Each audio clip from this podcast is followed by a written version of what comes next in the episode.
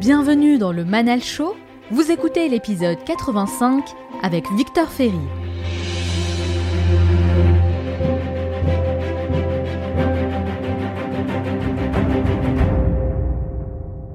En fait, je trouve que c'est une qualité d'être euh, dans la norme. Et je sais qu'aujourd'hui c'est bizarre parce qu'on a plutôt tendance à dire euh, il faut se différencier, il faut être différent. En fait, non, je trouve que c'est bien d'être euh, d'être plutôt tempérant, d'être rassurant, de ne pas avoir un caractère qui saute trop. Plus ça va, je trouve que c'est une qualité. Parce que dans ce contexte, justement, c'est le meilleur moyen de se différencier. personne, personne, personne n'a pour ambition d'être normal. Je m'appelle Manal et chaque semaine, je vous emmène avec moi à la rencontre d'une nouvelle personnalité pour découvrir les secrets de sa réussite. Entrepreneur à succès, sportif de haut niveau, speaker international ou encore auteur de best-sellers, les profils de mes invités sont variés et c'est ce qui fait la richesse de ces entretiens. Ils acceptent tous de partager leurs meilleurs enseignements pour développer nos connaissances, adopter le bon état d'esprit et atteindre notre plein potentiel. Ma mission à travers ce podcast est de vous inspirer à devenir un peu plus chaque jour la meilleure version de vous-même. Dans cet épisode, je vous emmène à la rencontre de Victor Ferry, chercheur, enseignant et formateur en rhétorique, un art oratoire extrêmement puissant utilisé par les plus grands communicants de ce monde. À travers sa chaîne YouTube, qui comptabilise plus de 7 millions de vues, il partage les meilleurs outils et techniques pour apprendre notamment à construire un discours captivant, fédéré autour d'une cause qui nous tient à cœur, construire de bons arguments ou encore développer son charisme et fasciner son auditoire. À la fin de cet épisode, je partagerai avec vous les trois meilleurs conseils à retenir de mon entretien avec Victor Ferry. Et n'oubliez pas, certains veulent que ça arrive, d'autres aimeraient que ça arrive, et seulement quelques-uns font que ça arrive. Cet épisode dure 50 minutes et pas une de plus, alors soyez attentifs et faites partie de ceux qui font que ça arrive. Passez à l'action.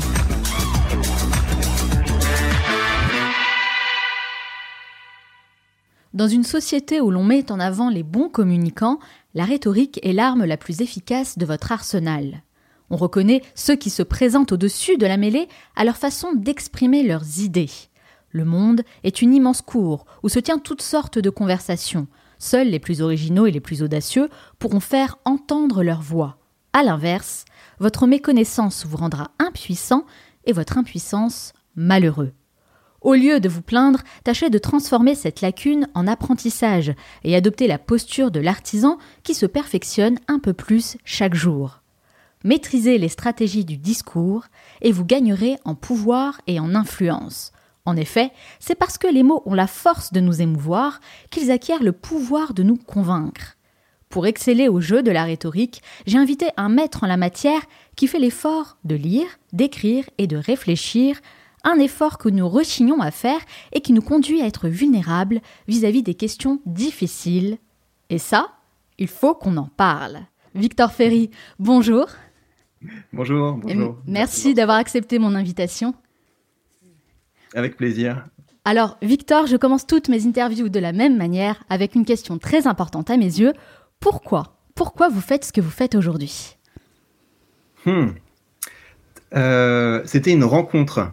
Quand j'étais euh, j'étais en master, j'étais persuadé que euh, ce qui me ferait plaisir dans la vie, c'était de faire de la politique. Mais j'avais encore une vision abstraite de ce qu'était la politique. Et les, les cours que j'ai eus en master qui se rapprochaient de ça, donc le droit, la science politique, euh, l'économie. C'était très abstrait. Et euh, parmi tous ces cours, j'ai eu aussi un cours de rhétorique qui était donné par une dame qui s'appelle euh, Emmanuelle Damblon. Et j'ai compris en fait que c'était ça qui me plaisait, parce que c'était de la politique appliquée, la rhétorique. C'était vraiment une science pour partir de, causes qui nous tiennent à cœur et pour rassembler une communauté autour de ces, de ces projets et puis pour pouvoir concrétiser. Et c'est ça qui m'a amené vers ça. Et euh, pourquoi il y a aussi une, idée de sens dans cette question, c'est pas juste les hasards de la vie. Et euh, je dirais que je suis, euh, je suis assez sensible au sentiment général qu'il y a aujourd'hui dans notre société de, de colère, de tristesse, d'impuissance. Et je pense que c'est possible de faire quelque chose de beaucoup plus productif de toute cette colère et que ça passe par la rhétorique que la rhétorique, ça a toujours été une, un outil au service des citoyens et qu'il euh, est temps de le reprendre en main. C'est ça, la rhétorique nous donne euh, en quelque sorte un pouvoir, une puissance vraiment très importante pour pouvoir s'exprimer, défendre ses idées. Et justement, on va développer cette thématique un peu plus en détail hein, tout au long de l'interview. Mais avant ça, euh, j'aimerais justement faire un petit flashback et comprendre un peu plus euh, votre cheminement, parce que j'imagine que quand on est enfant chercheur en rhétorique, bah, c'est pas vraiment le genre de métier auquel on pense. Hein. C'est pas du mhm. tout le métier qui nous vient à l'esprit. Alors comment vous avez découvert cette discipline et qu'est-ce qui vous a donné envie d'en faire vraiment votre métier?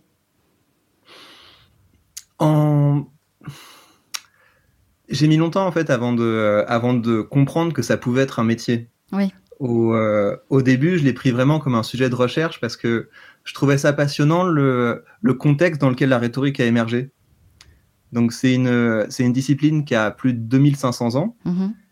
Et ce qui est intéressant, c'est qu'elle est née en même temps que la démocratie on a eu euh, une espèce de, moment qu'on appelle le miracle grec, faute de mieux, mais où euh, en même temps, mais le, la science s'est révolutionnée, euh, l'art a été révolutionné, l'architecture a été révolutionnée, et les institutions ont été révolutionnées. Et comme ça, pour la première fois, les hommes ont commencé à prendre leurs décisions, non pas en s'appuyant sur la tradition, sur les oracles, sur les dieux, mais en décidant de se convaincre mutuellement de la, meilleure solution à adopter. Et donc, dans ce contexte, il y a tout un tas de, d'exercices qui sont apparus, d'exercices pour euh, apprendre la parole euh, publique comme on apprend un art ou un sport. Et ce qui m'a passionné, c'est ça. C'était de me dire, euh, il y a sans doute des gens qui avaient développé une maîtrise de cet art de la parole bien supérieure à ce qu'on est capable de faire aujourd'hui. Et ce qui m'a passionné dans la recherche, c'était ça. Et au début, je pensais pas en faire un métier, c'était vraiment une passion.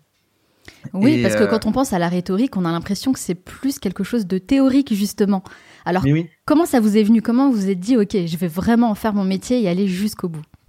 J'ai pas eu le choix. comment ça? euh, Mais ce qui s'est passé, c'est que la, en fait, la carrière de chercheur, c'est une, c'est une carrière où on doit sauter de, euh, de contrat temporaire en contrat temporaire jusqu'au jour où peut-être on peut être, on peut être stabilisé à l'université. Et euh, à un moment, bah, je, j'avais plus de 30 ans, j'étais, euh, j'étais papa et puis j'avais envie de, d'avancer dans ma, d'avancer dans ma carrière. Et euh, ça mettait trop de temps en fait avant de pouvoir obtenir un, un poste définitif à l'université.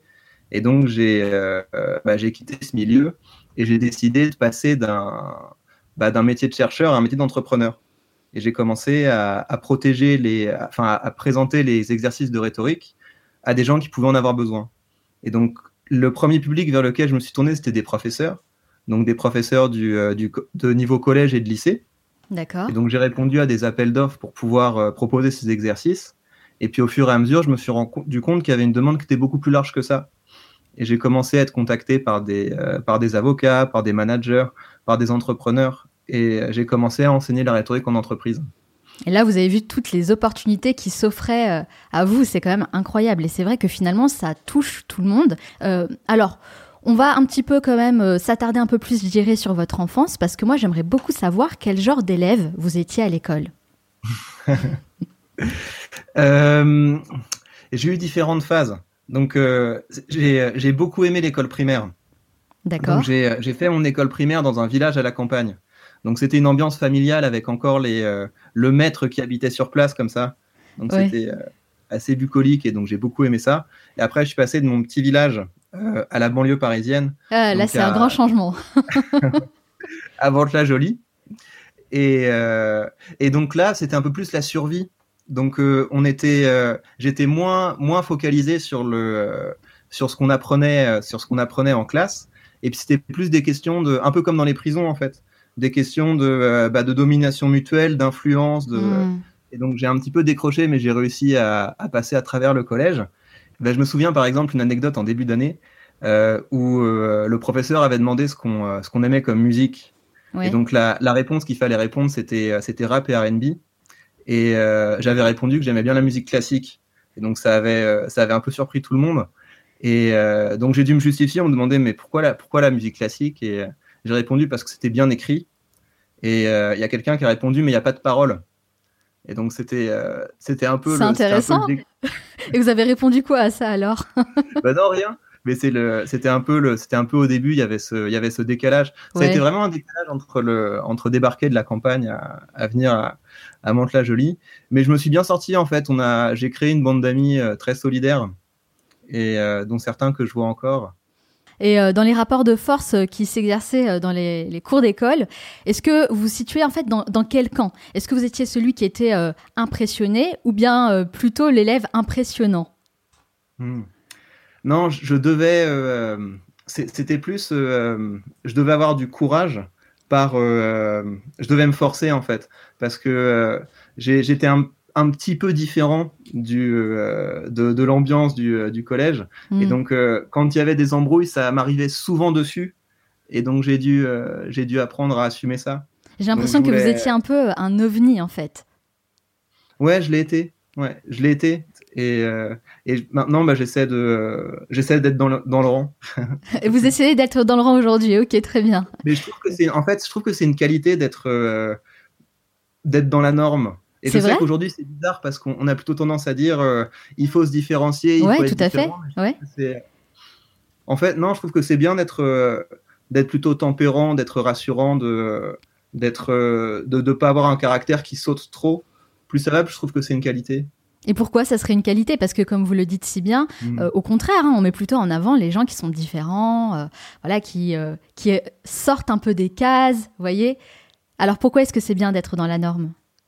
Parce que dans ce contexte, justement, c'est le meilleur moyen de se différencier. Comment c'est possible? Personne n'a pour ambition d'être normal. Personne n'a l'ambition d'être normal, en effet. Donc en fait, le but c'est de chercher à être normal plutôt qu'original.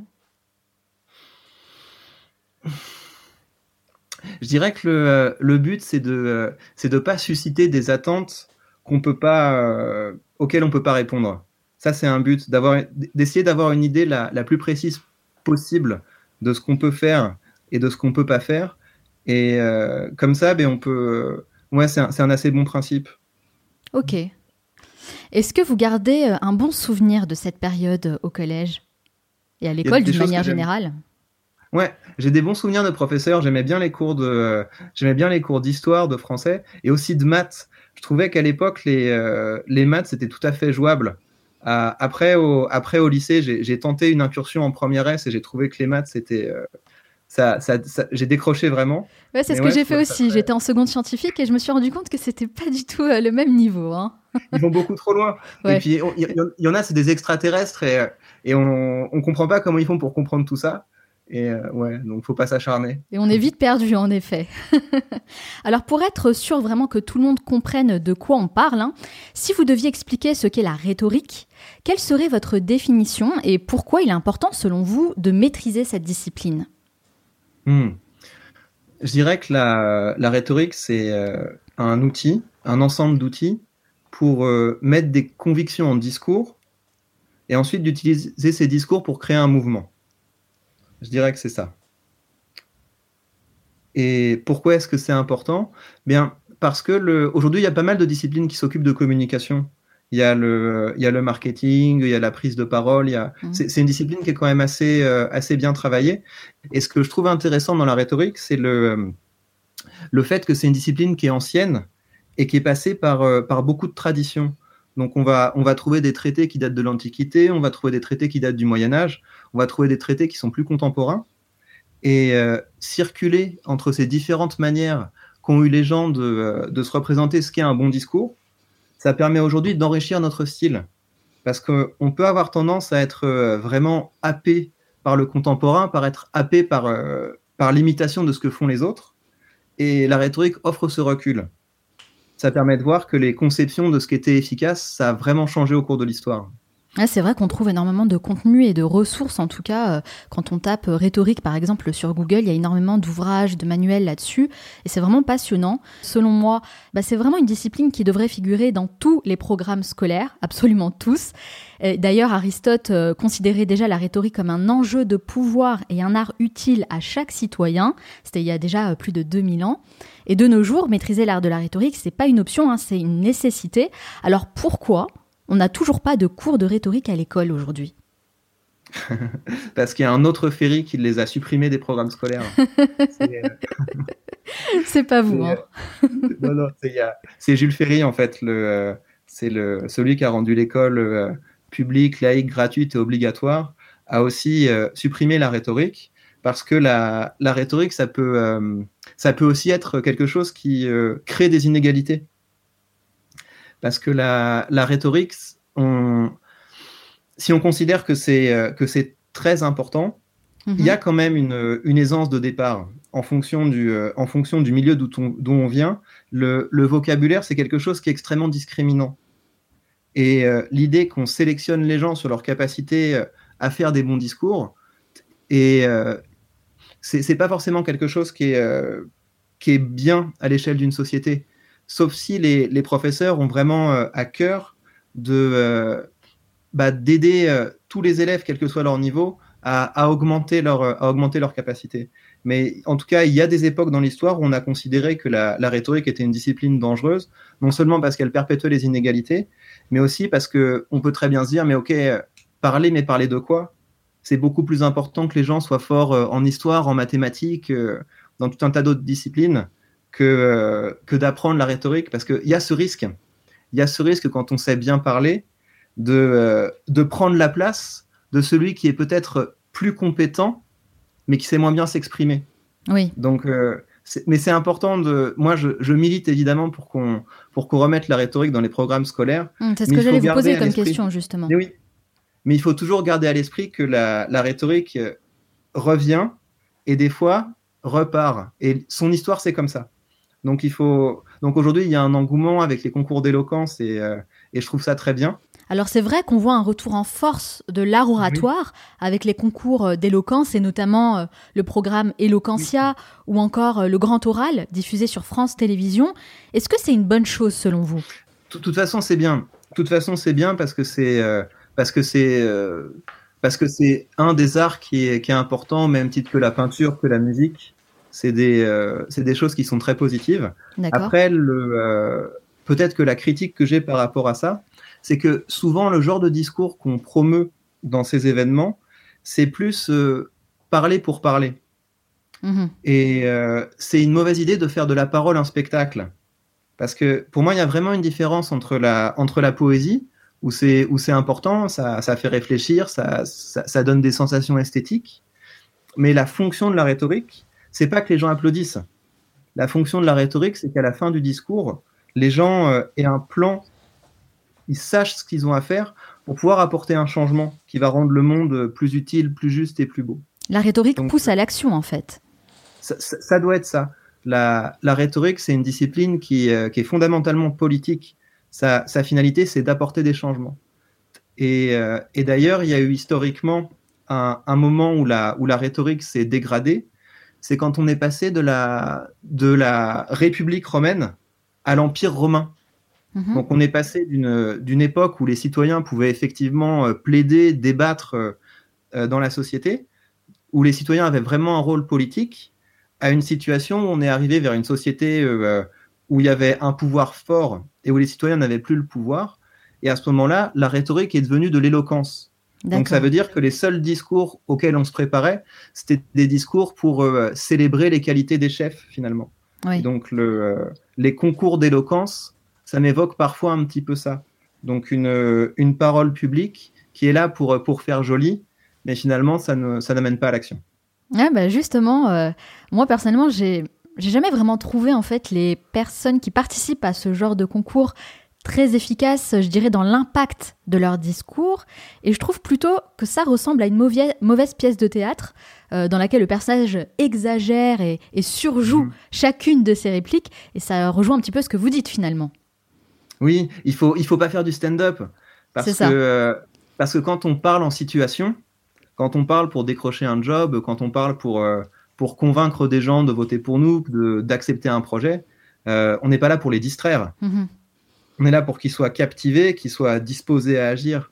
Donc ouais, c'est très juste ce que vous dites. Mais c'est important aussi de dire qu'en effet, vous avez raison, ce n'est pas du stand-up. Il devrait peut-être mm. vous contacter pour une petite séance consulting et, peut-être recadrer un peu tout ça pour essayer de remettre. Oui? J'ai déjà participé à un jury euh, Eloquentia en, Belgique et c'était. Euh, ah d'accord. En fait, c'est sympa. En fait, c'est sympa, mais les, euh, enfin les, les participants viennent, on a, l'impression qu'ils jouent leur vie. Ouais. Et pour eux, c'est super important et J'imagine que c'est une bonne expérience pour eux. Mais oui. Mais justement, les performances qui ressemblent à du stand-up, c'est très embarrassant parce qu'on sent qu'ils ont, qu'ils ont tellement vu ça à la télé qu'ils se disent c'est comme ça qu'on fait un discours. Mais, euh, mais quand ça rate, ça rate vraiment. Il faut faire des choses plus simples. Et puis surtout, on n'est pas dans le Jamel Comedy Club, quoi. On n'est pas là pour faire rire les gens, n'est-ce pas? En fait, il y a un autre objectif derrière la rhétorique. Et je crois que c'est vraiment important, justement, de euh, vraiment mettre le point là-dessus, pour qu'on puisse vraiment comprendre de quoi il s'agit. Euh, et vous dites que la rhétorique, c'est une discipline qui s'apprend par l'exercice, donc par la mhm. pratique. Ok, très bien. Par où doit-on commencer? Quels sont les piliers fondamentaux de la rhétorique? Alors, le, le, tout premier exercice de rhétorique, c'est un exercice qui s'appelle le Dissoi Logoi. Et donc ça veut dire euh, discours double. Et euh, c'est un exercice où le participant doit aller euh, aussi loin que possible dans la défense d'une position. Et après, il doit aller aussi loin que possible dans la défense d'une autre position. Et en fait, c'est un, c'est un exercice. Il faut se représenter vraiment cette époque où on pouvait être attaqué en justice par un voisin et il fallait qu'on se défende nous-mêmes. On n'allait pas appeler un avocat. Et donc, c'est un, un, exercice qui est fait pour nous apprendre que quand on va être confronté à quelqu'un dans un débat, il va pas nous répondre avec des arguments mous. Il va pas nous répondre avec des, avec des petits arguments. Il va, il va y aller de toutes ses forces. Mhm. Et donc, c'est pour ça qu'une bonne préparation, c'est de se forcer à faire ça. Donc, quand on a un sujet à débattre, il faut vraiment faire l'effort d'aller aussi loin que possible dans la défense des deux positions. Mais aussi au niveau émotionnel. Ah, c'est très plus difficile. Mais oui, il faut, euh, mais sur tous les sujets, par exemple, je sais pas si on prend le, pas l'adultère, bah quelqu'un qui euh, qui se représenterait l'adultère comme comme le comble du bonheur, comme le comble du plaisir, il y a des émotions. Mm-hmm. Et à côté de ça, celui qui le voit comme euh, le comble de la trahison, il, a aussi des émotions. Il va être énervé contre les gens qui trompent leur femme ou leur mari. Et donc, il faut arriver à se connecter à ces émotions-là, parce que quand on va être vraiment dans un débat, ça va pas se passer juste ici. L'autre, il aura un caractère, il aura des affects, il aura un discours. Donc, le premier exercice de rhétorique, c'est ça. D'accord. Ça me rappelle un petit peu euh, ce qu'on avait en cours de philo, parce que moi j'ai fait un bac littéraire, donc j'avais beaucoup de mm. cours de philo. Et en fait, ce qu'on nous demandait, c'était un peu ça dans les dissertations. C'est de oui, mm. non, et puis bah, une conclusion, pour ne pas prendre parti et justement se mettre à la place des euh, deux parties. C'est un peu ça. Alors, ouais. Alors, il y a une différence, c'est que souvent, dans les euh, dans les l'objectif de la dissertation, c'est d'aller vers de la nuance. Oui. Donc c'est euh, c'est oui non oui mais ou non mais etc. Mhm. Alors que là l'idée c'est vraiment d'aller aussi loin que possible. Il faut il faut perdre cet objectif de faire une synthèse parce que dans la vraie vie souvent il n'y a pas de synthèse. Il y a il y a des polémiques qui peuvent durer sur des générations mhm. parce que les gens considèrent vraiment que ceux qui sont en face d'eux sont soit bêtes, soit fous, soit qu'ils n'ont rien compris à la vie. Mais donc, il n'y a pas de synthèse possible. Et donc, le premier exercice de rhétorique nous prépare à cette réalité-là. Mm-hmm. C'est qu'on va pas pouvoir arriver et, synthétiser les positions. On va être face à quelqu'un qui va être radicalement opposé à nous. Donc il y a une différence quand même, je dirais. D'accord. Donc pour quelqu'un qui aimerait justement euh, voilà, s'améliorer un peu plus en rhétorique, euh, la première euh, étape pour lui, ça serait vraiment d'apprendre à faire cet exercice, de mhm. d'argumenter pour les deux parties, oui, non, contre, pour, et essayer justement d'aller jusqu'au bout. Bon, ça demande quand même énormément de, compétences, de capacités, parce que comme vous l'avez dit, hein, c'est non seulement des arguments qu'on peut donner pour des choses vraiment très concrètes, et pragmatique, mais également euh, se mettre dans la place de, à la place de l'autre pour ressentir ses propres émotions. Comment mhm. est-ce qu'on peut faire ce genre d'exercice? Qu'est-ce que vous nous euh, préconisez de faire euh, dans la vie de tous les jours? Quand, quand, vous avez des, des convictions sur, sur un sujet, faites l'effort d'aller voir les trolls de l'autre camp. Mhm. Et regardez comment ils s'expriment. Quel est leur style? Et, souvent, ben, on va voir qu'il y a sur les forums, on a accès à ça. Oui, il y en a beaucoup des trolls en plus. Hein. Mais oui. et donc on trouve tous les affects, la manière dont ils s'expriment. Et c'est pas quelque chose qui est joli. Mais ça nous renseigne de, de ce qu'il va y avoir euh, au fond dans la, dans la position la plus radicalement opposée à la nôtre. D'accord. Mais donc ça, c'est un, c'est un exercice qui est un petit peu, euh, un petit peu rude, mais on a des, il y en a des plus rigolos. Par exemple? Mais le, il y a un exercice que j'aime vraiment qui s'appelle l'éloge paradoxal. Et donc l'éloge paradoxal, c'est un exercice où on doit faire euh, l'éloge, on doit rendre beau, désirable, euh, sympathique, quelque chose qui est habituellement considéré, quelque chose qui est habituellement très dévalorisé. Donc on va faire l'éloge euh, de la limace, du moustique, de la pluie. Mhm. Et, l'idée, c'est que ça suppose de renouer avec de la créativité, parce qu'il faut faire cet effort de changer le regard des gens sur quelque chose qui d'habitude, euh, donc comme on va faire, donc par exemple le moustique, euh, on va, on va dire que souvent quand il nous pique, euh, on le sent pas parce qu'il est parce qu'il est bien intentionné, il essaie de pas nous faire mal. Ou alors on va on va attirer l'attention sur le fait que les moustiques qui chassent, en fait, c'est des mamans. C'est des mamans qui viennent chercher de la nourriture pour leurs petits. Et donc, on trouve comme ça des stratégies qui permettent de revaloriser aux yeux du public quelque chose qui était dévalorisé. Et puis en plus, c'est un éloge. Donc, ça veut dire qu'on doit aussi renouer avec euh, des choses qu'on n'a peut-être pas fait depuis, depuis l'école primaire, depuis que la maîtresse nous demandait de, de, faire euh, une lettre pour la fête des mères à notre maman. Il faut renouer avec ce style. Donc quelque chose avec des rimes, quelque chose, on peut lui parler, ô toi moustique, etc. Donc euh, renouer avec euh, un style qu'on a recroquevillé, parce que plus on avance dans la vie, et plus on développe un rapport utilitaire à l'écriture, bien cordialement, etc., ça se recroqueville beaucoup. Et donc euh, cet exercice permet de redéployer tout ça. Est-ce que vous mmh. pensez que le fait d'avoir euh, relégué l'étude de la rhétorique au fond des placards, ce n'est pas quelque chose de voulu, justement. Parce qu'on se rend vite compte que lorsqu'on maîtrise cet art, bah, il peut devenir euh, une véritable arme qui peut être utilisée contre les personnes qui nous gouvernent, par exemple. Parce qu'on a vraiment mhm. un pouvoir entre les mains lorsqu'on est bon en rhétorique. Est-ce que vous pensez qu'il y a une volonté de réserver cette discipline à une élite et que euh, le bas peuple reste dans une certaine forme d'ignorance? Alors, je pense que le, ce qu'il y a derrière ça, euh, c'est plus que quand on est citoyen aujourd'hui d'un pays comme la France ou d'une démocratie moderne, on se dit que finalement notre parole a assez peu de poids. Et donc, c'est même pas que la rhétorique est cachée, c'est que c'est qu'on se dit oui, mais pourquoi faire? Je pense que la rhétorique va rester une discipline mineure tant qu'on considérera que euh, la politique professionnelle est le seul débouché mmh. à la parole publique. Et c'est ça le, euh, c'est ça l'axe que j'ai sur ma chaîne YouTube, c'est de dire aux, gens qui me suivent, mais le, le pouvoir est là. En fait, vous pouvez prendre votre part de pouvoir. Vous n'avez pas besoin d'attendre que qu'un représentant émerge et gagne les élections pour pouvoir faire avancer les causes qui vous tiennent à cœur. Vous pouvez rassembler maintenant des bonnes volontés. Et donc, c'est ce message qui, je pense, va être le déclencheur pour que les gens comprennent. Mais oui, en fait, la rhétorique peut me donner du pouvoir, et pas forcément pour devenir député ou, président. Pas seulement à des fins politiques. C'est ça, ou plutôt de la politique, euh, de la politique citoyenne concrète. Mhm. Sur le terrain.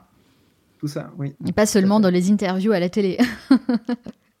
oui, mais vous disiez justement que Jules Ferry l'a retiré de l'enseignement. Est-ce que vous pensez que c'était fait justement de manière délibérée?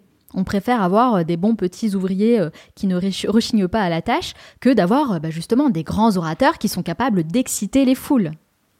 Il faudrait que je regarde, il faudrait que je revérifie, mais je, crois vraiment que sa, que sa motivation première, c'était de se, de se focaliser sur des disciplines plus fondamentales. Donc, il faut, il faut, c'est toujours cette idée-là, c'est que il faut mieux des gens qui apprennent à penser que des gens qui apprennent à parler, parce que des, des gens qui savent bien parler mais qui mais qui n'ont pas de bonnes connaissances, c'est aussi dangereux. Je pense que la, les intentions n'étaient pas néfastes, mais il faudrait que je regarde parce qu'il y a dû avoir des débats intéressants à l'époque et ce serait, ce serait intéressant de se mettre dedans. Ok. Alors la politique est l'un de vos terrains de jeu favoris puisque vous analysez des discours et des interviews d'hommes et de femmes politiques. D'ailleurs, vous le faites toujours de manière très intéressante et très très instructive.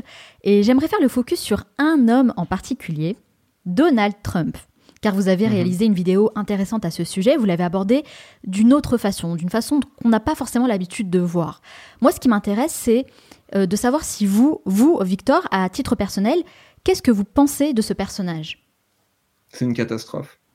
Vous pensez que c'est euh, une catastrophe? C'est une catastrophe. Parce que le, il faut se rendre compte un peu de. Euh, il y avait une étude comme ça qui, qui avait comparé le, euh, le niveau intellectuel dont on a besoin pour comprendre un discours de Trump versus pour comprendre un discours de Clinton. Et, et, ça avait montré que bah, les, les discours de, de, Trump étaient compréhensibles pour des gens qui étaient à l'école primaire, alors que pour Clinton, il fallait déjà un niveau collège. Et donc, je me, je, trouve que c'est un, un, très bon exemple d'une tendance qui est assez néfaste à notre époque, à savoir l'outrance et la vulgarité. Et pourtant, malgré tout, on peut apprendre beaucoup de choses de ce personnage. Que peut-on apprendre justement de Donald Trump dans l'art de la négociation? Bah, C'est que, euh, c'est que euh, les, ceux qui n'ont pas, de, ceux qui n'ont pas honte ont un avantage sur les autres. C'est que pour quelqu'un qui est... Euh, pour quelqu'un habituel, en fait, on sent quand on est en train d'aller trop loin. On sent quand on est en train de mettre les autres mal à l'aise. Et le malaise des autres nous empêche d'aller encore plus loin.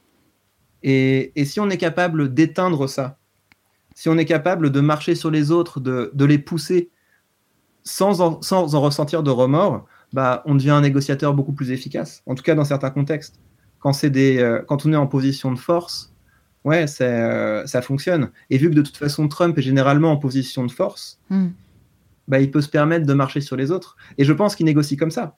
C'est euh, dans une réunion euh, internationale, bah, c'est un petit peu le, c'est un petit peu la matière qui explosive comme ça, et les autres marchent sur des œufs.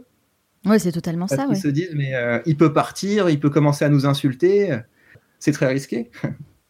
Est-ce que vous trouvez quand même qu'il est bon là-dedans? Est-ce qu'on peut quand même s'inspirer de son style, euh, sur certains, euh, certains critères, sur certains aspects? Bah, Les critères et les aspects, c'est que des fois, ça peut être utile d'être euh, d'être plus strict, d'être plus fort et d'être et d'être plus dans le rapport de force. Des fois, il ne faut pas fuir le rapport de force. Mais pour la plupart des gens, ça demande un effort. Alors que lui, je pense qu'il n'a pas besoin de cet effort.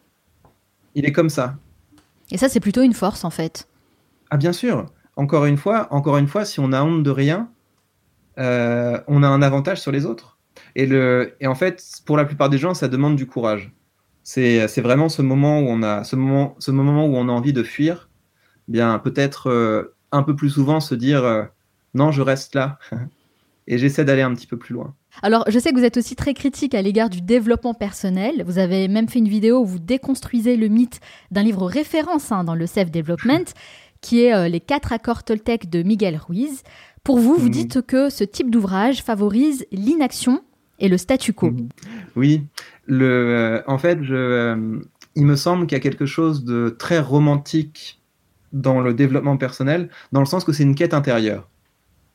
Donc c'est euh, une recherche de bah voilà d'essayer de, se retrouver, d'essayer de réfléchir à qui on est, à ce qu'on aime, à ce dont on a vraiment envie. Et donc c'est un un travail qui est utile. Mais le problème c'est que nous sommes un continent tellement grand qu'on peut se perdre à l'intérieur. Et c'est pour ça que euh, la, la, voie rhétorique, c'est une voie qui n'est pas centrée sur soi, mais sur le monde.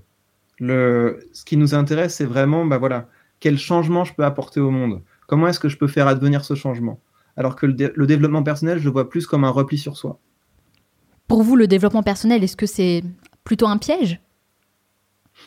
Je le vois un petit peu comme ça, que c'est une qu'on peut qu'on peut rester vraiment euh, vraiment longtemps dedans. Parce que parce qu'encore une fois notre euh, notre intériorité c'est un c'est un puits sans fond. Il y a, y a toujours des choses à découvrir. Et c'est pas ce qui est passionnant finalement? Si c'est passionnant, c'est passionnant, mais le euh, mais ça ça l'impact après qu'on a sur le monde est, est assez limité.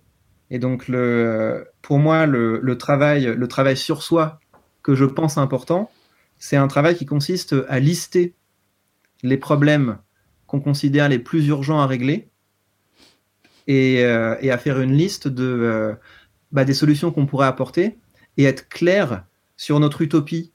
En fait, quel est, ce, quel est ce monde plus beau et plus juste vers lequel on voudrait, on voudrait arriver?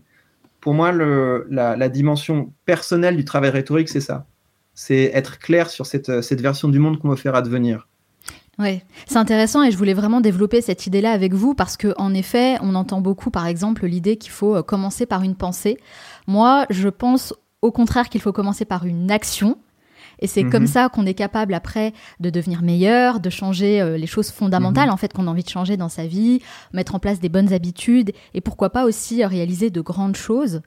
Et euh, cette idée de développement personnel, c'est vraiment un concept qu'on a beaucoup trop entendu à mon goût. Mhm. Et donc, c'était intéressant d'avoir cette perspective euh, à travers cette vidéo euh, où vous décryptez un peu plus, on va dire, le livre de Miguel Ruiz, parce que en effet, je pense que quand on est dans l'action, c'est là où on a le plus d'impact en fait. Donc voilà, c'est vraiment cette différence entre. Je comprends mieux du coup quand, euh, quand vous l'expliquez, c'est de se dire si on reste focalisé sur soi, sur les changements qu'on peut faire, en réalité, ça peut prendre une éternité. Mhm. Et si on passe pas à l'action, ben on verra jamais en fait le changement qu'on a envie de voir. C'est bien ça l'idée. Mhm. C'est ça l'idée. Et, euh, et faire aussi attention parce que le, c'est c'est important, je pense, de euh, d'avoir certains principes, d'avoir certains principes qui guident l'action, parce qu'on est vraiment de très bons avocats pour justifier tous nos actes. Mhm. Une fois qu'on a, une fois qu'on a accompli quelque chose, on peut toujours trouver une manière de le présenter comme quelque chose d'éthique, de beau, de moral. Et en fait, je pense qu'on peut vraiment progresser en ayant un effort de réflexion éthique avant d'agir.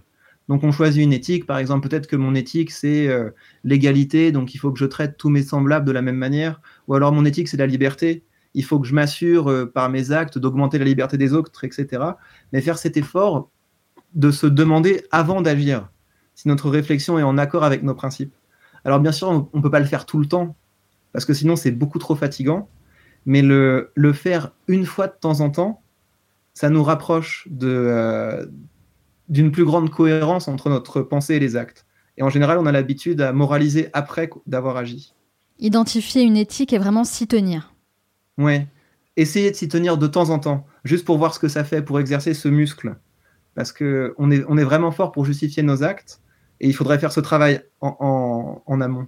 Par contre, il y a une chose, c'est ce que j'ai que j'ai remarqué, c'est que dans les commentaires sous cette vidéo, Oui. les gens qui sont venus euh, depuis le développement personnel, euh, et donc j'ai un peu écorné un mythe de la discipline, ils ont toujours été très courtois et, euh, et toujours très positifs dans la manière de s'exprimer. Et c'est pas toujours le cas. Il y, a des, euh, il y a des sujets où quand j'y touche, je me tape ensuite des tempêtes de, de trolls. ouais. Et, euh, et là, j'ai ramené des gens bien. Donc c'est euh, c'est vraiment à, à, mettre au crédit de, ce, de cette discipline. Et peut-être aussi parce que vous l'avez bien abordé justement, et donc la manière dont on apporte les choses, avec laquelle on explique les choses, bah forcément, euh, ça a un impact sur les autres. On a l'impression que les gens, voilà, sont très euh, virulents. C'est c'est vrai que c'est ça arrive souvent sur Internet. Mais euh, moi, je le vois aussi avec euh, ce podcast. Euh, les auditeurs du Manal Show sont des personnes très intelligentes, euh, qui sont capables d'avoir une vraie réflexion et un vrai débat, une conversation Mhm. pour euh, vraiment mettre en lumière différents avis, etc. C'est ce qui est intéressant finalement. Donc, euh, j'ai l'impression qu'on crée la communauté qui a l'image du message qu'on a envie de véhiculer finalement et des contenus qu'on réalise. Ouais, c'est important, il faut pas, et, mais ça suppose des fois de, euh, de prendre des risques. La rhétorique, c'est un art, et comme tout art, bah, ça demande un apprentissage constant. De quelle manière, vous, Victor, vous continuez à apprendre et à vous former pour perfectionner vos connaissances dans cette discipline Hmm. Il y a une chose que, je, que j'essaie de faire régulièrement, c'est de me fixer des défis. En fait, c'est, comme ça qu'on apprend la, qu'on apprend la rhétorique, c'est quand on, on a une nouvelle technique, euh, on, a, on a découvert une, une technique parce qu'on a écouté un bon discours, parce qu'on a lu quelque chose d'intéressant. Et la maîtriser, c'est être capable de l'utiliser en circonstance. Ouais. Et donc, dans mes, euh, par exemple, dans mes dernières vidéos, j'ai voulu faire des twists. Donc, ça veut dire euh, emmener les gens dans une direction. D'accord. Et créer un petit peu une ambiguïté parce que c'est typiquement en fait euh, la vidéo sur le développement personnel. J'ai un public qui est éloigné de ça. Et donc, toute la partie où je, présente euh, objectivement le travail de Miguel Ruiz, euh, j'avais beaucoup de gens dans mon public qui se disaient mais, qu'est-ce qui se passe en fait? Il est en train de, il est en train d'adhérer au développement personnel. Donc ça crée comme ça une, une ambiguïté pendant la vidéo. Et après je mets un twist. Et maintenant je vais vous dire où est le problème. Mhm. Et donc c'est une, technique que j'ai fait dans, dans trois vidéos à la suite parce que je voulais voir si, si j'étais capable de le faire. Et, euh, Et vous l'avez vu dans quel euh, type de discours? Parce que vous dites, voilà, c'est quand j'entends quelque chose ou que je vois quelque chose que j'essaye de, de tirer une technique et de l'appliquer à mon tour. Qu'est-ce qui vous a inspiré pour ça? C'est en, regardant un film policier. C'est ah. euh, en fait c'était un film qui s'appelle, je pense, les, les traducteurs, enfin des un groupe de gens qui sont, qui sont enfermés parce qu'ils doivent traduire le dernier roman d'une hyperstar et il y a des pages du roman qui fuitent et on se demande qui les avait fuités. Et donc, c'est toujours basé sur des fuites, sur des twists où, où on attire notre regard vers quelque chose mhm. et à la fin, hop, on nous montre une autre solution. Et je me suis dit, mais en fait, ça, ça, ça, maintient, ça, ça, nous maintient captivés. Est-ce que je peux pas utiliser ça? Ouais, c'est intéressant de s'inspirer de choses différentes justement pour euh, l'appliquer à son propre discours. Ok. C'est ça. Et donc progresser en rhétorique, c'est ça. C'est se dire, tiens, ça, ça a l'air d'être efficace. Je me mets un défi, j'essaie de l'utiliser. Vous avez clairement identifié votre niche avec ce que vous faites aujourd'hui autour des arts du discours. Comment euh, vous abordez la partie business de tout ça? Est-ce que vous en vivez aussi? Mm-hmm. Oui, je vis de euh, donc je, euh, je, vis essentiellement des, des, formations, donc à la fois les formations que je vends en ligne, les coachings et les formations en présentiel en entreprise. Et pour vendre des formations en ligne, euh, bah, je me suis formé à la vente, donc au, copywriting. D'accord. Et, euh, et, je trouve ça passionnant. C'est un, c'est, très proche de certaines choses que j'avais vues en, en, rhétorique, mais à la fois c'est, euh, c'est, ancré sur de la psychologie qui est beaucoup plus actuelle et, et plus expérimentale. Donc c'est un, c'est un domaine que je trouve passionnant. Avec qui vous êtes formé en copywriting? Est-ce que c'est juste en lisant des livres ou est-ce que vous avez acheté des formations? Peut-être que vous êtes fait accompagner même par un mentor? Donc j'ai euh, j'ai commencé par euh, il y a une application enfin c'est pas une application c'est un site qui s'appelle PDF Drive et euh, c'est un truc un peu de pirate mais ça permet d'accéder à tous les livres en PDF. D'accord. Et, et, donc j'ai j'y accédé gratuitement. ouais mais c'est c'est pas moi qui l'ai fait vraiment c'est un cousin enfin voilà. Et donc, et donc en fait j'ai tapé sur Google bah, les 10 meilleurs livres sur la vente et j'ai tapé ça en anglais. Ouais. Euh, et euh, je me suis fait comme ça un top et j'ai euh, lu tout un tas de livres, Cash Vertising, Biology. Mhm. J'ai lu aussi les, les grands copywriters, Gary Albert, etc. Et j'ai suivi aussi les, les vidéos de, de, deux personnes qui sont Jean Rivière et Antoine BM, oui. qui, sont, qui sont très bons dans le domaine. Et, et Antoine BM m'a notamment beaucoup motivé euh, c'était à l'époque en fait où j'avais où j'avais quitté mon job à la fac. D'accord. Et, euh, et, où j'avais pas de thunes, enfin j'avais un petit bébé, etc. Enfin j'allais avoir un bébé et euh, pendant que je peignais la chambre en attendant le bébé, j'écoutais les les podcasts d'Antoine BM pour me motiver et pour me dire que en fait c'est possible de se créer un métier. et donc ça, ça vous a motivé justement à vous lancer? Ouais, ouais. En fait, je me suis dit c'est possible. C'est parce qu'en fait au début quand on quand on quand on entend des vidéos de gens qui disent euh, c'est possible de gagner sa vie en se lançant en ligne, ça ressemble à une arnaque. Ça ressemble tellement à une arnaque qu'on se dit mais non, mais c'est qu'est-ce que c'est que ça? Et qu'est-ce qui vous a convaincu euh, chez lui? ben, Je me suis fait de la propagande. J'ai euh, binge-watché ses podcasts et ses vidéos. Et voilà, je me, suis, je me suis limite intoxiqué pour pour me convaincre que c'était possible. Et comment vous êtes passé euh, justement de la consommation de contenu inspirant, c'est ce que j'aime dire en général, à, au passage à l'action? Parce qu'il y a très peu de personnes finalement qui arrivent à lire des livres, écouter des podcasts, regarder des vidéos et vraiment appliquer ce qu'ils écoutent et ce qu'ils apprennent. Parce que pour moi, c'était facile de faire des produits. En fait, c'était euh, c'était facile pour moi de créer des formations parce que j'avais donné beaucoup de cours et j'avais donné beaucoup de formations à des professionnels. Et donc, euh, et puis vu que je faisais des vidéos déjà un petit peu à côté, c'était assez facile. En fait, ce qui a été compliqué, c'était de, euh, c'était d'écrire des textes qui, euh, qui vendent. Parce que là, ça suppose, ça suppose de se faire violence. Donc les programmes de formation en tant que tels, pour ça, c'était plutôt facile. Mais ce qui était compliqué pour vous, c'est vraiment les pages de vente, convaincre et persuader les personnes d'acheter vos formations. Aujourd'hui, vous vivez uniquement de vos formations en ligne? Non, donc euh, j'ai des, des, formations en ligne du, euh, du coaching et, du, euh, et de la formation en présentiel en entreprise. D'accord. Euh, j'essaie de garder un équilibre entre, entre tout ça. Est-ce que ça paye bien? Est-ce que vous gagnez mieux votre vie que lorsque vous étiez chercheur? Bon, non, en fait, dès qu'on commence à parler d'argent, on se fait des ennemis. Vraiment, hein, c'est une, c'est une bêtise. Ah non, pas ici, pas dans le Manel Show. Nous, vraiment, on en parle de manière euh, totalement euh, décontractée. Au contraire, c'est pour euh, inspirer les personnes et montrer, comme vous l'aviez dit tout à l'heure, que c'est possible, en fait, de définir une expertise, d'être bon dans certains domaines, et puis vraiment de passer à l'action, de se former même en étant seul en fait, en lisant des livres, en écoutant des podcasts, en regardant des vidéos, et vraiment en appliquant ce qu'on apprend pour euh, réaliser des grands projets, des projets qui sont impactants, des projets qui vraiment sont apportent énormément de positif en fait euh, dans la mmh. vie des gens. Là, vous voyez, vous touchez plus de 100 000 personnes euh, sur votre chaîne YouTube, c'est quand même extraordinaire. Donc vraiment, c'est que mmh. c'est possible en fait de le faire, même quand on mmh. vient d'un cursus comme le vôtre, voilà, en étant chercheur à l'université, etc. Voyez.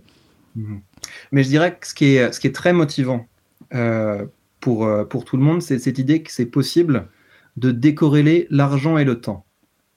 C'est-à-dire Ça, pour moi, c'est le plus important. C'est que, euh, en fait, quand, quand vous avez créé une formation, quand vous avez fait une vidéo, etc., au début, ça vous prend du temps. Ça vous prend peut-être deux jours, etc.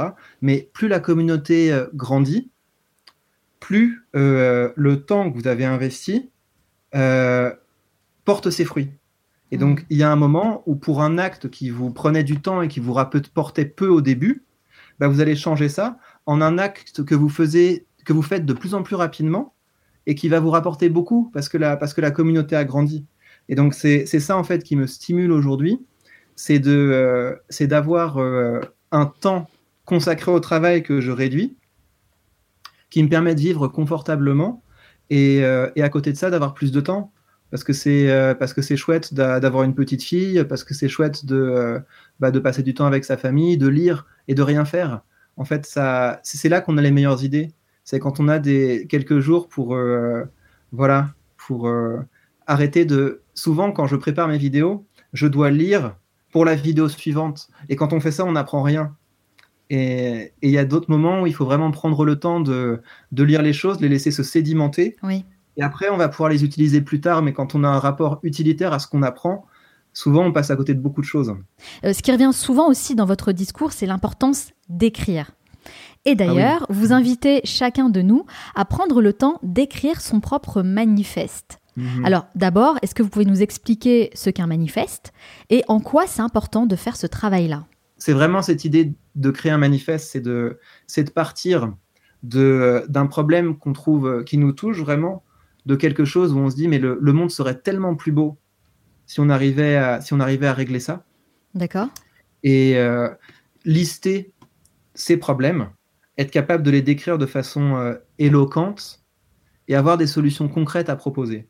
Donc et le point de départ, c'est obligatoirement un problème à résoudre. Oui, c'est pas forcément un problème à résoudre, mais c'est une insatisfaction. Ok. Euh, si on regarde par la fenêtre et on se dit ça c'est plus possible, c'est euh, ça, ça, me mine le moral.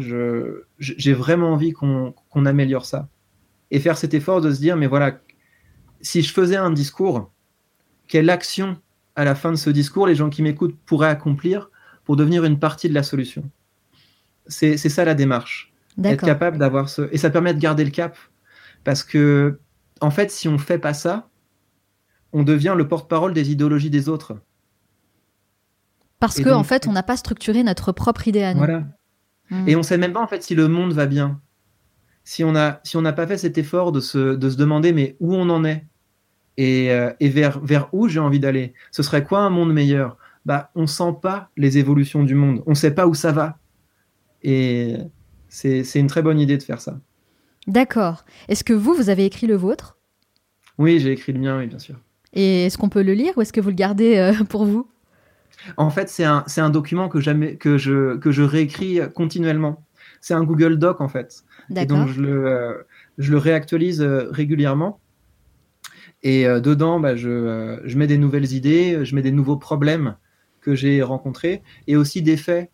J'essaie de documenter certains, certains exemples qui me permettent, quand j'ai besoin de, bah, de convaincre les gens auxquels je parle de certaines choses, de pouvoir documenter ça.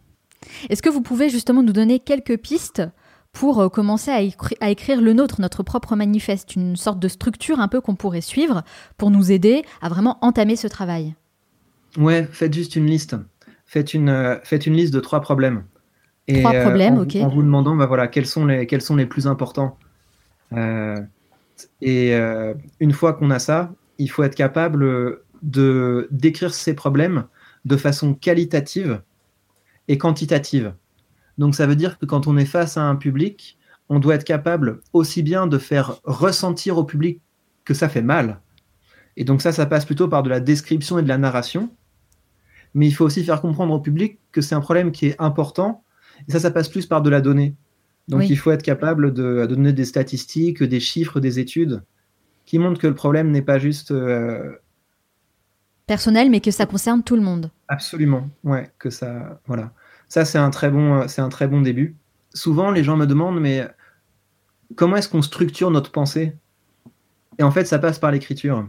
Ça, ça passe par l'écriture parce que une fois qu'on a les choses sous le- sur le papier, ben, on peut commencer euh, à structurer. Puis on peut aussi, on peut aussi façonner.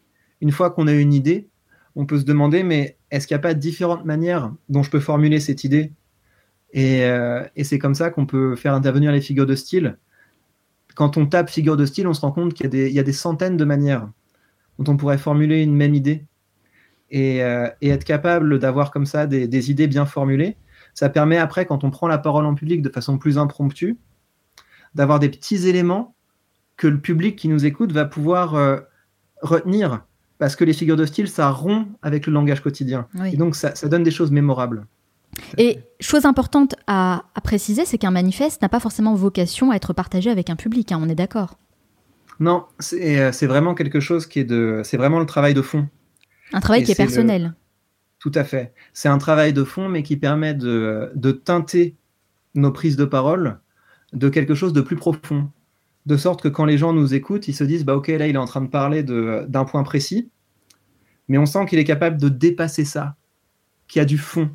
C'est ça l'objectif. C'est ça qui fait que quand les gens nous écoutent, ils se disent Mais oui, euh, il y, a, il y a un continent derrière. Ouais. Donc c'est pour ça que j'encourage vraiment les gens à le faire, c'est que ça, ça augmente la valeur perçue de notre parole. En tout cas, moi, c'est le défi que je lance à toutes les personnes qui écoutent ce podcast. Vraiment, soyez à l'aise avec ça.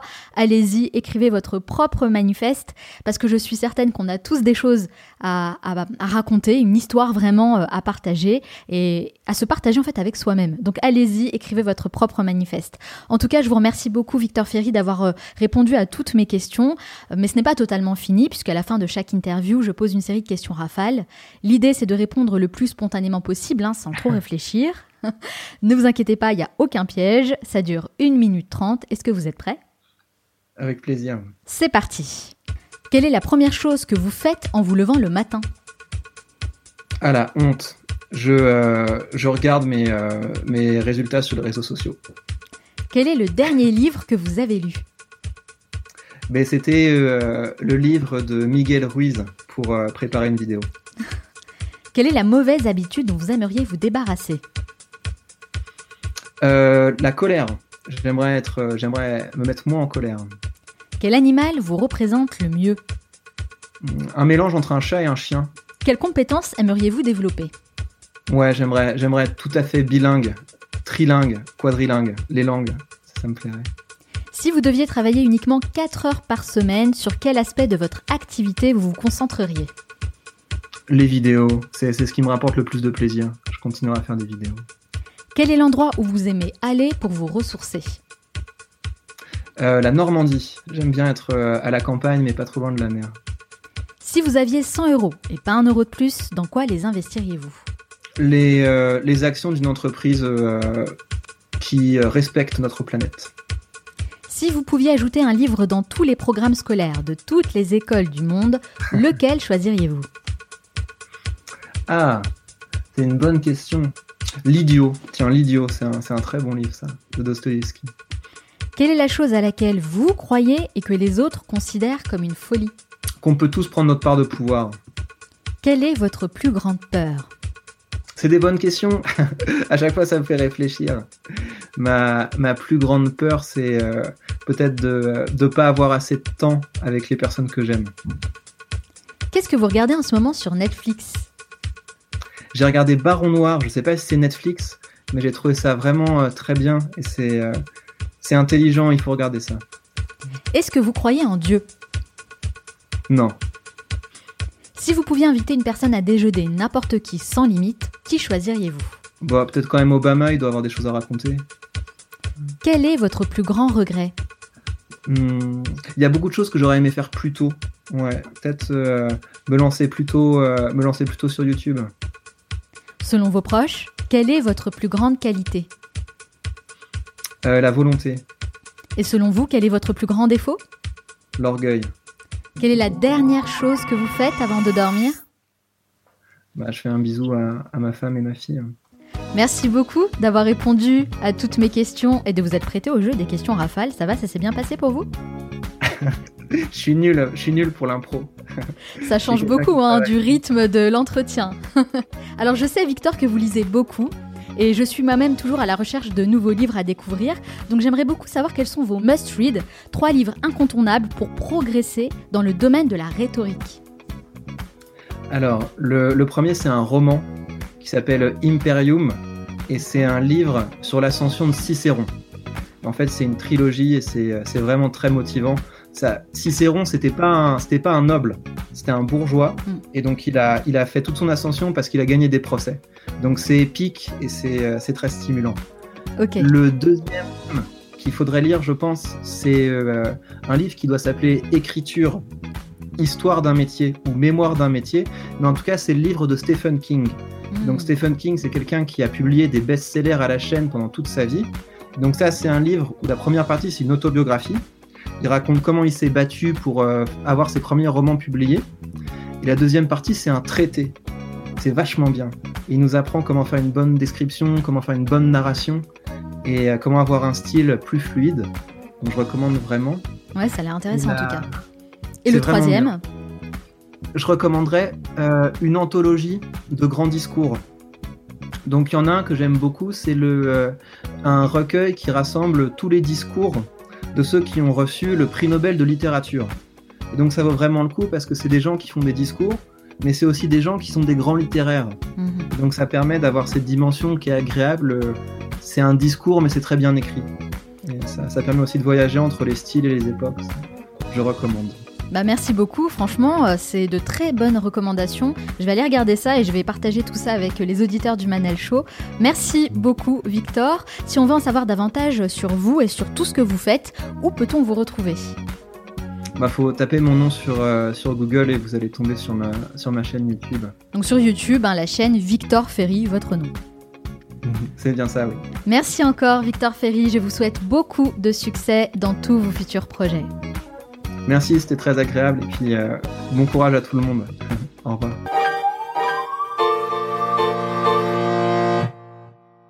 Pour faire entendre votre voix et avoir un réel impact dans la société, vous devez apprendre à devenir un meilleur communicant. C'est l'un des secrets de la réussite. Toutes les personnes que je reçois dans ce podcast possèdent cette qualité indispensable qui leur permet de partager leurs idées et de fédérer autour de leurs projets. Car le talent ne suffit pas, c'est en touchant le cœur des gens et en marquant les esprits que vous arriverez à atteindre vos plus grands objectifs. Et on l'a vu, la rhétorique est le meilleur moyen de vous améliorer dans ce domaine. Mais attention, hein, ce n'est pas réservé uniquement à une élite. Ne vous laissez pas manipuler par celles et ceux qui ont acquis cette compétence et qui voudraient à tout prix éviter de vous voir vous élever à leur niveau. Soyez conscient d'une chose. Maîtriser la communication, et particulièrement la rhétorique, vous fera gagner en pouvoir et en influence. Mais personne ne vous donnera ce pouvoir. C'est à vous de le prendre, sans demander la permission à qui que ce soit. Ok, alors maintenant que vous savez sur quoi vous devez absolument travailler durant ces prochaines semaines, eh bien je vais vous aider à franchir la première étape. Je vais vous livrer mon secret, ce que je fais concrètement pour progresser dans ma façon de parler et d'interagir avec les invités du podcast, tout en gardant les rênes de la conversation. Le meilleur moyen de mettre en pratique ce que vous venez d'écouter, c'est de faire un vrai travail dans votre façon de parler aux gens. Ça fait plusieurs années maintenant que je réalise des interviews chaque semaine et j'ai appris énormément de choses dans la manière de créer une connexion avec l'autre personne pour tirer le meilleur de nos discussions. Et ça, aucune école ni aucune entreprise ne me l'a appris auparavant. Mais en fait, il existe bel et bien des techniques simples, mais ultra puissantes, qui, une fois appliquées, changent totalement votre rapport à l'autre. En appliquant ces techniques, vous devenez vous-même le genre de personne inspirante que vous aimez écouter. Engager des conversations de bien meilleure qualité et apprendre à maîtriser davantage ce qui sort de votre bouche vous ouvrira les portes d'un nouveau monde où vous aurez davantage confiance en vous. Au travail, comme dans votre vie personnelle, vous posséderez une compétence que peu de personnes prennent vraiment le temps de développer, et ça, croyez-moi, c'est ce qui fait toute la différence. Et c'est pour vous permettre de développer cette compétence que j'ai choisi de partager avec vous ces techniques dans une masterclass dédiée que j'ai intitulée L'art subtil de la conversation, maîtriser l'un des soft skills les plus puissants.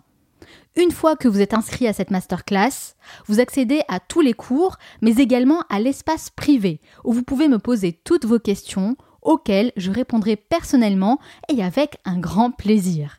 Comme c'est une masterclass en ligne, eh bien je me donne la liberté d'ajouter régulièrement de nouveaux modules pour enrichir les contenus au fil de mes entretiens et vous, et vous délivrer toujours plus de valeur. C'est donc un investissement sur le long terme, puisque vous inscrivez une seule fois et vous bénéficiez des contenus de manière illimitée.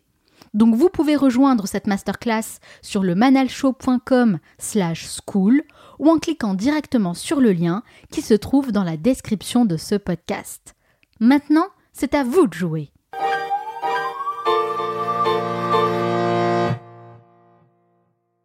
Nous arrivons à la fin de cet épisode, mais avant de vous quitter, j'aimerais partager avec vous les trois meilleurs conseils à retenir de mon entretien avec Victor Ferry. Conseil numéro 1, la rhétorique est une discipline qui s'acquiert par la pratique. C'est l'art de mettre des mots sur des causes qui nous tiennent à cœur à travers des discours forts et impactants, vous êtes capable de créer des mouvements autour des causes qui sont importantes pour vous et faire en sorte que les gens qui vous écoutent deviennent eux-mêmes des acteurs de la solution que vous proposez. La première étape est donc d'identifier une cause qui vous tient à cœur. Comment l'identifier? Eh bien c'est simple. Cette cause se trouve à l'intersection entre votre expertise et votre passion. Donc sur cette cause-là, vous savez que vous pouvez trouver des ressources et vous avez réellement envie d'en apprendre davantage. Car si la cause vous passionne, eh bien c'est la garantie de pouvoir écrire et parler encore et encore sur le sujet. Mais n'oubliez pas que l'art de la rhétorique s'acquiert par la pratique. C'est la répétition, le fait de multiplier les occasions de parler, de convaincre et de partager qui vont faire que vous allez réellement progresser. Conseil numéro 2, écrivez votre manifeste. Une fois que vous avez trouvé une cause que vous souhaitez défendre, vient l'étape numéro 2, celle de structurer votre discours. L'objectif n'est pas seulement de devenir de bons orateurs, ici l'objectif est de devenir de grands orateurs, des orateurs dont le discours aura un réel impact sur le monde. Pour y arriver, Victor Ferry nous conseille d'écrire un manifeste, qui est, selon lui, l'exercice ultime de rhétorique. Un manifeste, c'est quoi? Eh bien, c'est en quelque sorte le journal intime de votre pensée. C'est un document sur lequel vous allez revenir encore et encore, et qui, au fur et à mesure du temps, va fertiliser votre pensée, vos actes, et vous rendre captivant. Le manifeste a pour but de vous inciter à créer une pensée, à développer une idéologie et structurer vos arguments. La retranscription de vos idées sur papier vous permettra de peaufiner votre discours et de le rendre encore plus impactant. Écrire son manifeste revient en quelque sorte à écrire sa propre légende personnelle. Et enfin, conseil numéro 3, soyez plus attentif lorsque vous regardez ou écoutez des interviews. Au-delà même d'apprécier l'interview, essayez de prendre du recul pour analyser les tournures de phrases et les rôles des différents protagonistes. Soyez plus attentif à ce qui est dit et la manière dont c'est dit. Je vous invite en quelque sorte à changer de posture pour passer d'un auditeur passif à un auditeur actif et vous focaliser aussi bien sur le fond que sur la forme. Entraînez-vous à faire cet exercice le plus souvent possible avec les intervieweurs que vous appréciez et vous verrez que vous aurez une lecture différente puisque vous arriverez plus facilement à identifier les techniques qui sont mises en œuvre et que vous pourrez reproduire à votre tour.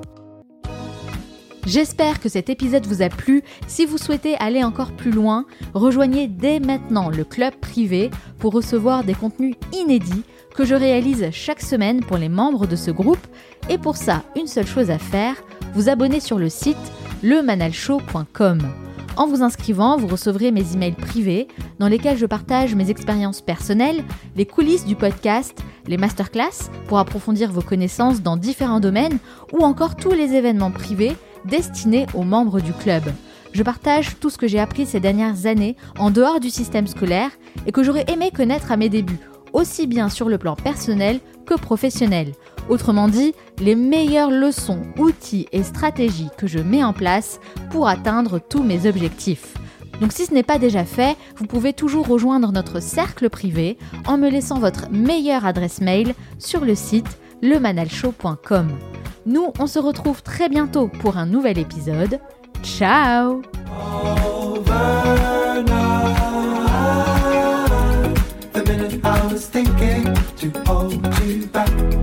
The moment I was wishing it's overnight. The minute I was thinking to hold you back. The moment I was wishing it's overnight. The minute I was thinking to hold you back. The moment I was wishing it's overnight. The minute I was thinking to hold you back. The moment I was wishing it's overnight. Slow